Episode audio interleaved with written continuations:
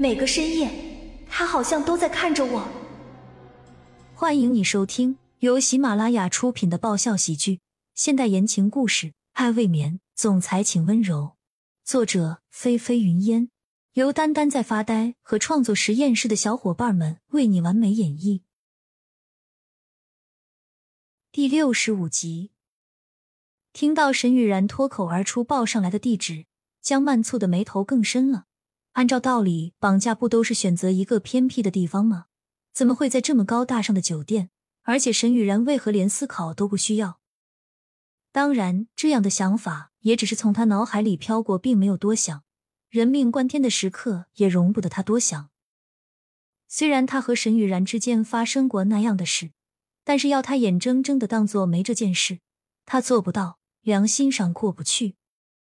嗯，沈雨然，你别急，尽量拖住时间，我尽快赶来救你。嗯。床上，江曼放下了手机，想打电话给骆君年。让男人和他一起去救沈雨然，可打电话却怎么也打不通。江曼在别墅里到处找也没找到人，问佣人的时候，佣人都用怪异的眼光看着他。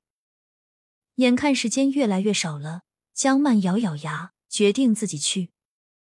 可是他一个人单枪匹马的实在是不行，江曼只好改成了发短信的形式，分别发给了骆君年和季景林。说起来，他心里还是有些疑惑的，这也是他没敢找骆家的原因。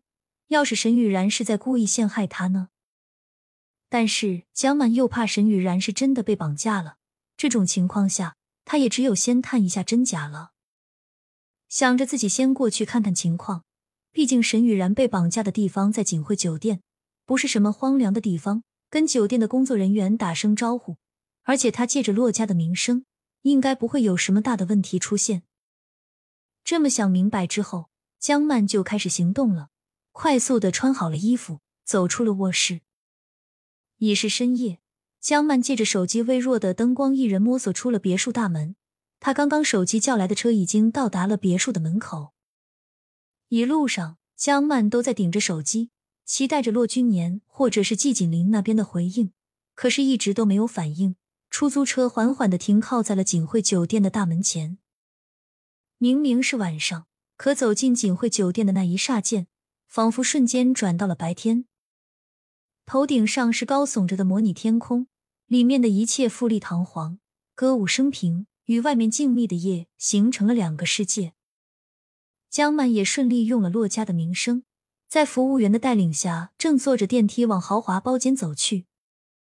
也幸好当初他和骆君年要结婚的事闹得挺大，也至于后来他说要照顾骆君莫，大家也都清楚，所以还是有不少人知道他的。一路上，江曼想打听一下情况，走在前面的女服务员耳边微动着，涂着大红色的唇露出渗人的笑，但却不多语，只是象征性的应付着他的问题，回答的毫无实际价值。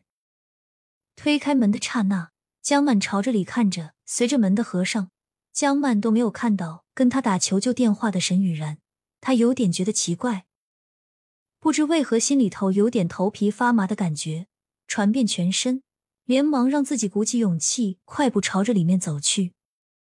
随着往里走，穿过屏风，江曼看到了巨大的圆形餐桌，在餐桌的另一头看到了被用绳子绑起来的沈雨然。呜呜。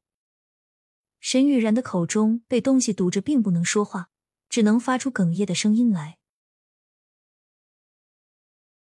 本集完，欢迎订阅本专辑《爱未眠》，总裁请温柔。更多精彩内容，请关注“丹丹在发呆”。